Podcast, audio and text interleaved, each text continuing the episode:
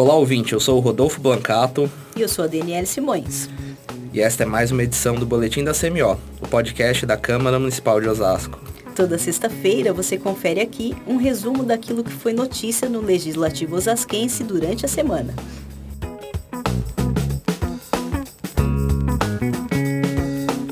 Durante o recesso de julho, nós estamos soltando episódios especiais sobre assuntos do parlamento. E hoje o assunto é a LDO, a Lei de Diretrizes Orçamentárias. Você já ouviu falar dela? Sabe do que se trata? Se não sabe, hoje vai ficar sabendo.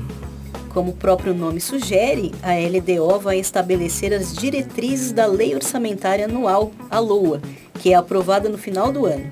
Então, é como se a LDO fosse um rascunho do orçamento.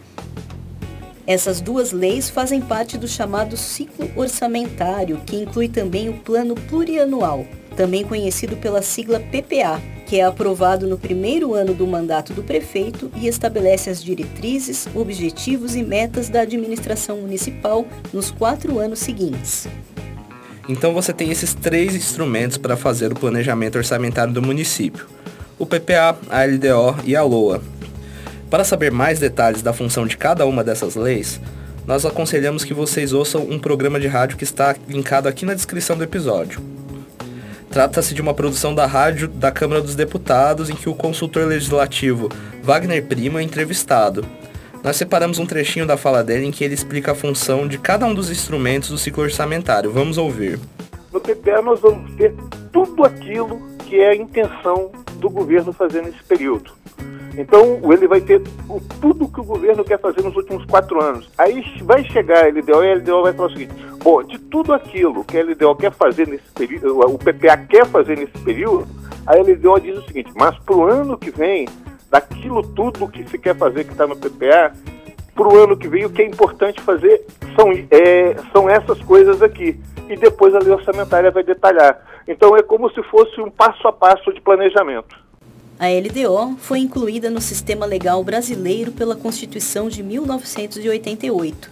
Primeiramente, ela foi adotada na esfera federal e depois também sendo incluída nas constituições estaduais e nas leis orgânicas dos municípios. Tem um artigo interessante do economista José Roberto Rodrigues Afonso, em que ele detalha os motivos que levaram a Assembleia Nacional Constituinte a incluir esse instrumento na Carta Magna. De acordo com Afonso, a ideia era aumentar a participação do Poder Legislativo na elaboração do orçamento. Então, o Executivo tem que, antes de tudo, fazer esse pré-orçamento e submetê-lo à avaliação dos parlamentares, que podem discuti-lo e modificá-lo. Assim, após a votação da LDO, quando for elaborar a lei orçamentária anual, o governo já sabe as demandas do parlamento. Outra coisa importante é que a elaboração da LDO sempre conta com a participação da população.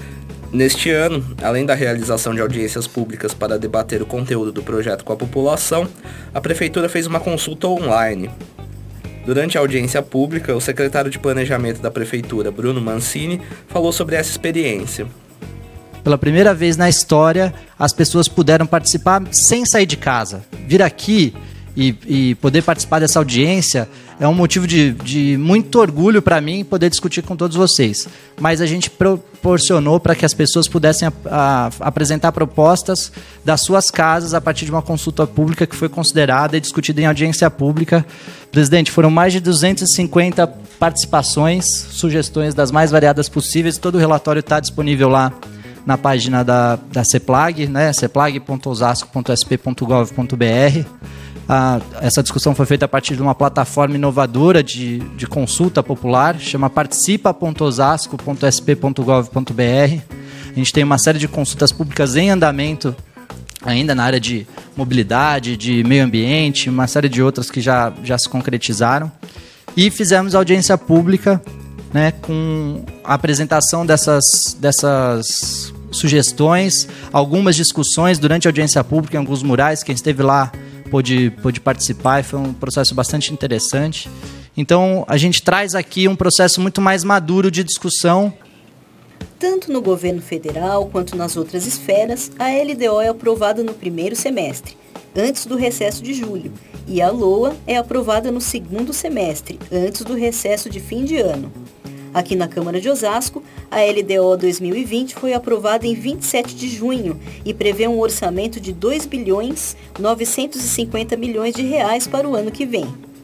Se você quiser saber mais detalhes sobre a proposta, basta acessar o nosso site, osasco.sp.leg.br.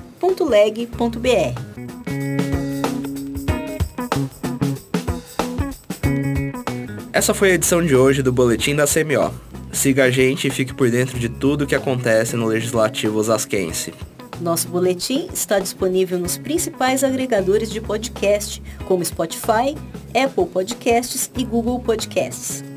Se você preferir, também pode nos ouvir diretamente no site da Câmara, o www.osasco.sp.leg.br. Até a próxima sexta!